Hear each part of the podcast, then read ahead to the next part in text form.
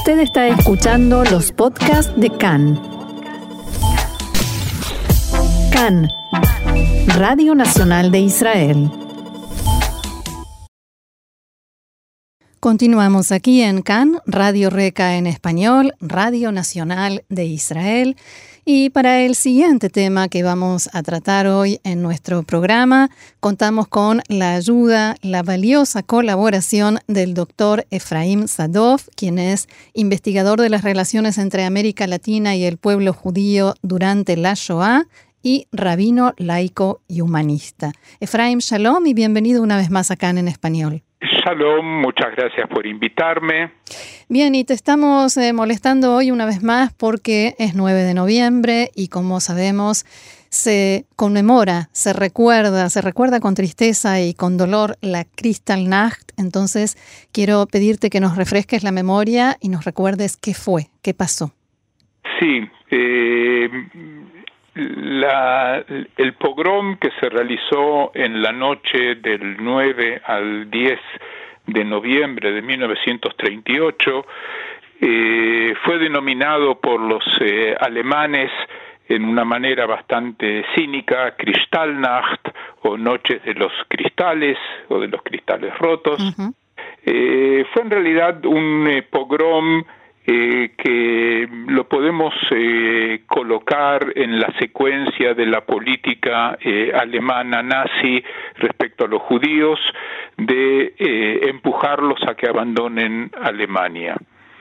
Esa fue la política alemana desde el comienzo, desde que los nazis subieron, el Partido Nacional Socialista subió, recibió el gobierno en enero de 1933, eh, y a lo largo de, estos años hasta eh, hasta el 1938 y, y, más adelante también, eh, hicieron todo lo posible eh, para eh, lograr que los judíos alemanes o alemanes judíos eh, abandonen Alemania y después del, de la incorporación de Austria a Alemania, eh, también de Austria. Pero esa noche hubo mucho más que cristales rotos, decías cínicamente. Eh, cierto, eh, fue un pogrom, es decir, el, la excusa, ellos tomaron como excusa el hecho que un, dos días antes un muchacho judío, Herschel Greenspan, eh, que estaba en, eh, eh, en, Francia, en París, irrumpió a la embajada alemana en París el 7 de noviembre y asesinó a un tercer secretario de la embajada, Ernst von Rath, y la razón fue como protesta, en señal de protesta por la eh, expulsión de judíos eh, que estaban en Alemania a la ciudad limítrofe Zbashin, eh, ciudad con, limítrofe con Polonia. La razón era que sus documentos no estaban actualizados, no eran no, no estaban no eran válidos y los expulsaron a Polonia para que eh, ahí los eh, revaliden y eh, quizás puedan volver a Alemania. Polonia no aceptó la actitud de los alemanes diciendo que esto era una presión política y no los dejó ingresar a Polonia y miles de judíos eh, se quedaron ahí en tierra de nadie, en Zbajin, eh, en un principio sin, comida, el, el, gobierno polaco pidió a los habitantes de Zbajin que le, que le den comida, eh, agua caliente, eh, lo hicieron, luego vino el Joint y organizó cocina popular, eh, con el tiempo, durante el año siguiente, las, eh, eso se solucionó, pero en ese momento eh, era muy terrible porque expulsaban a judíos que vivían en Alemania a un lugar donde, por un lado, los expulsaban y por otro lado, nadie los quería recibir. En cierto modo eso era eh, reflejaba una situación de que estaba ocurriendo ya en ese momento en el mundo, que había decenas de miles o centenas de miles de judíos refugiados que querían abandonar Alemania y Austria y no tenían a dónde ir. Aquella noche del 9 de noviembre, ¿en qué medida los civiles alemanes participaron en el pogrom? Eh, la definición de civiles eh, alemanes, es decir, eh, gran parte o, las, las fuerzas de choque del partido nazi eh, eran civiles, supuestamente, no estaban enrolados a un ejército. yo creo que la, la, división hay que hacerla entre pronazis y antinazis. Mm. lo que lo que ocurrió fue que el, partido nazi que estaba en el gobierno organizó eh, y el, el 8 y la mañana del 9 envió eh, órdenes a, a, las sucursales de, del partido, a los Gauleiters eh, de, de, toda Alemania y Austria, que eh, la, noche del 9 hagan, eh, eh, organicen ataques contra la propiedad judía y contra los judíos. por supuesto que los antinazis no participaron.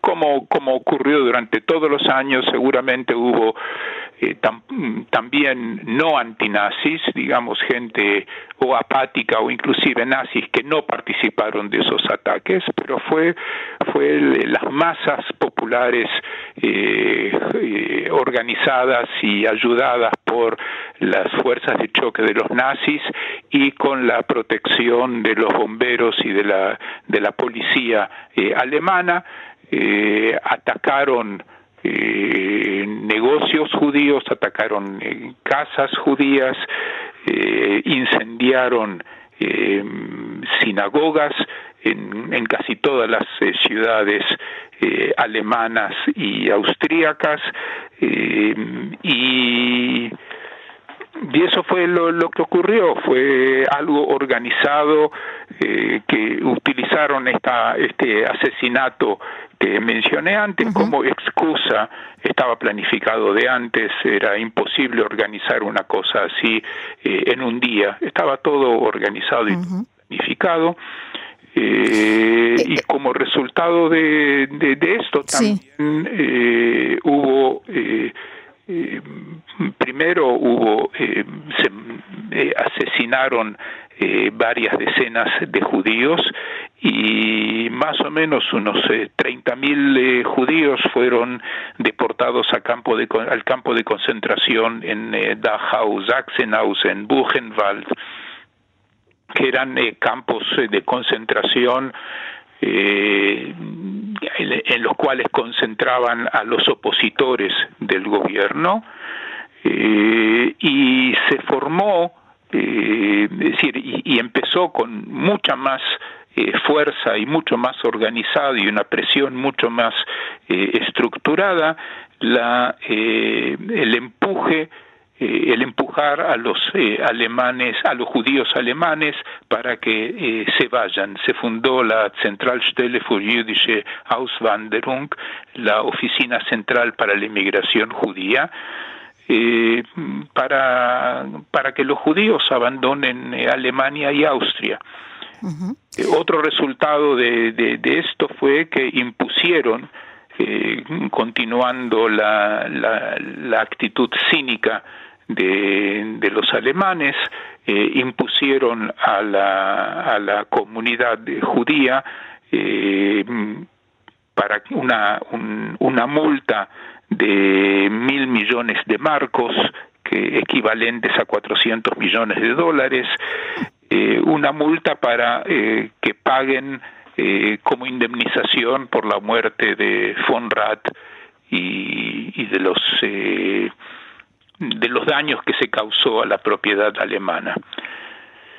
esto fue por supuesto que digamos sigamos colocándolo esto en el contexto sí Eh, esto que ocurrió en noviembre fue eh, unos meses después del, de la conferencia de Evian de julio de 1938, que la convocó eh, Estados Unidos y Gran Bretaña también para ver dónde ubicar a todos los refugiados que se estaban eh, todos los refugiados judíos que eh, deseaban o que debían eh, huir de Alemania y de Austria.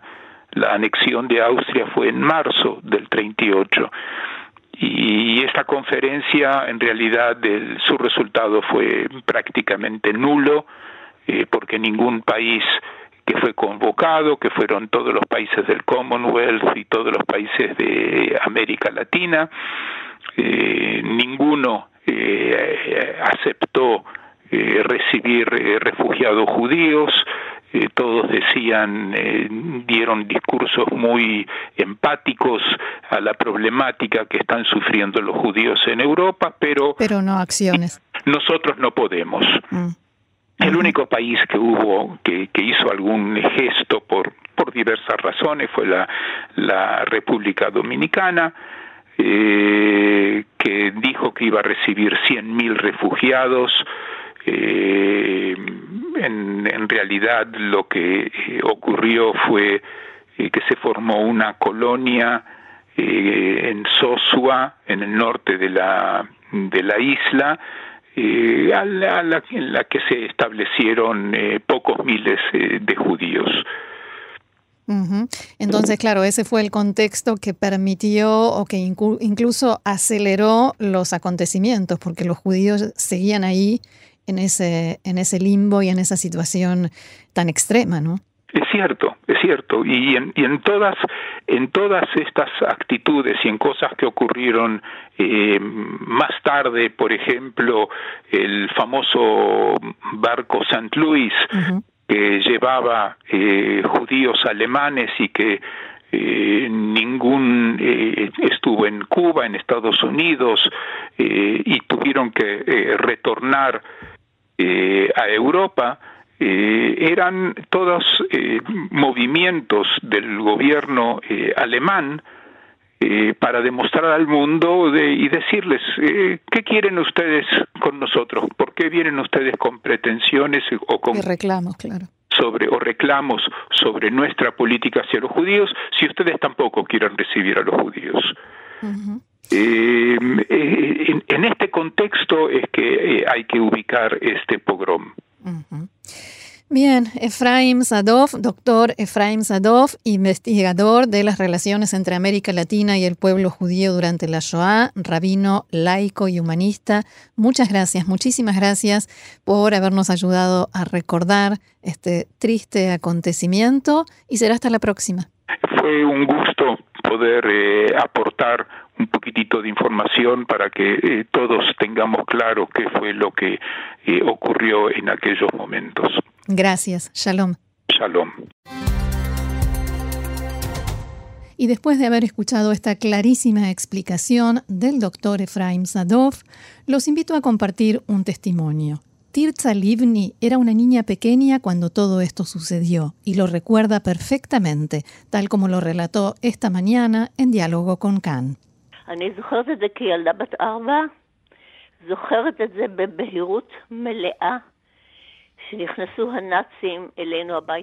Lo recuerdo como una niña de cuatro años, lo recuerdo con completa claridad, que los nazis entraron a nuestra casa. Mi padre era el doctor Mordejai Borer, el último rabino en mi ciudad, y yo vi cómo golpeaban a mi padre, golpes brutales, y cómo lo arrastraron y lo sacaron así a la rastra de casa. Desde entonces no volví a verlo. Mi padre fue asesinado en Dachau en diciembre de 1938. ¿Quiénes eran esos hombres que entraron en su casa? ¿Llevaban algún uniforme?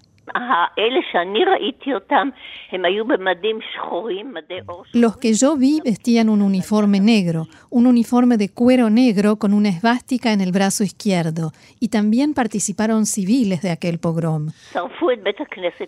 Quemaron, incendiaron la sinagoga de mi padre, una sinagoga muy grande frente a nuestra casa, y yo vi todo 58 años después de aquella noche, yo hice una reconstrucción, o sea, una descripción exacta de la vivienda que era la casa de la comunidad judía, que había sido donada por el gobierno de Alemania y una fundación alemana quería convertirla en un museo judío.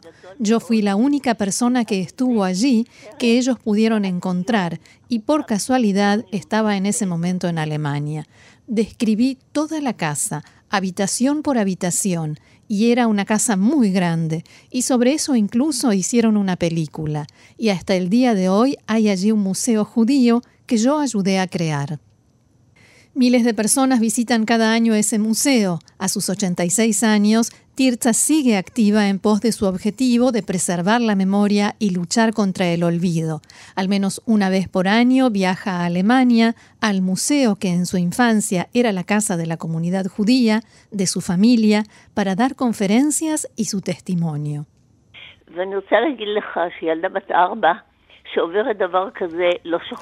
Y quiero decir que una niña de cuatro años que vive algo así, eso no se olvida. Pero también recuerdas al jardinero alemán que salvó a tu familia, ¿no?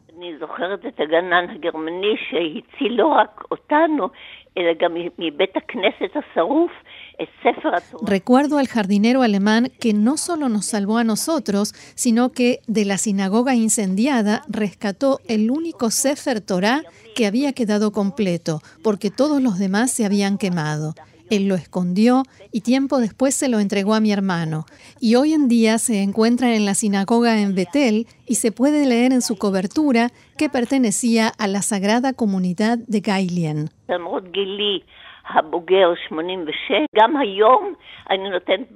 A pesar de mi avanzada edad, 86, también hoy en día doy conferencias de horas en Alemania a través de Zoom para que los alemanes recuerden y que nunca olviden.